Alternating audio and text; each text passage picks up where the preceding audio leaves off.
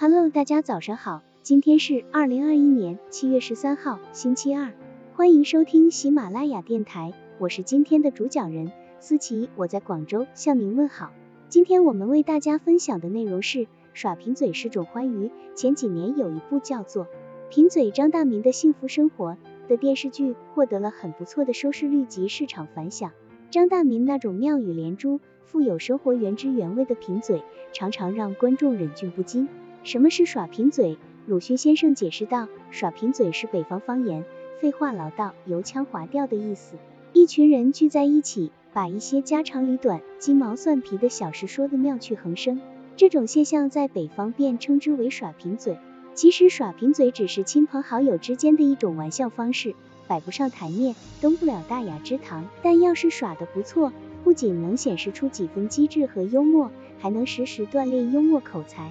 两个人之间用耍贫嘴的方式进行对话，就如同相声一般，即使不能给旁听者带来笑破肚皮的效果，也能很好的娱乐自己，有益于我们身心健康，能在紧张工作之余，使我们轻松轻松，换换脑子，使自己的精力得到恢复，以便更有效率的进行下阶段的工作。而且耍贫嘴也没有太多的限制，无论幽默感强否，总归图一乐罢了。某著名演员就是一个爱耍且会耍贫嘴的人，在荧幕上，他总是以一个贫嘴的形象出现，在生活中，他也同样有着贫嘴的一面。某天，他与朋友在饭店吃饭，中途去了一趟厕所，回来时裤子湿了好大的一块。朋友奇怪的问：“你喝多了，怎么还把裤子弄湿了？”他故作无奈的回答道：“别提了，自打我成名以后总这样。为什么？我老老实实的在那方便。”可旁边总是有人突然转过来大叫：“嘿，这不是某某吗？”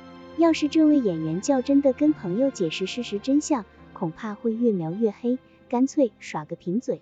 听了之后哈哈一笑，既产生了幽默的效果，也避免了更多的尴尬。朋友之间偶尔进行一下这样的耍贫嘴游戏，不仅能够锻炼反应能力，还可以增加思维的活跃度，对于培养幽默的素质。和形成良好的幽默感有很好的帮助。A.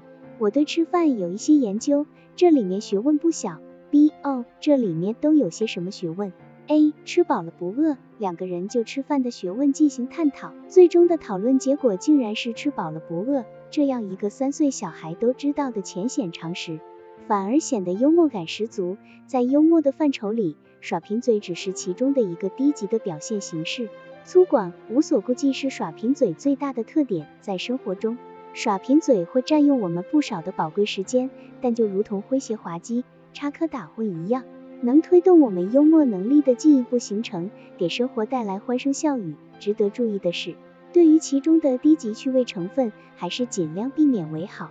好了，以上知识就是我们今天所分享的内容。如果你也觉得文章对你有所帮助，那么请订阅本专辑。让我们偷偷的学习，一起进步吧。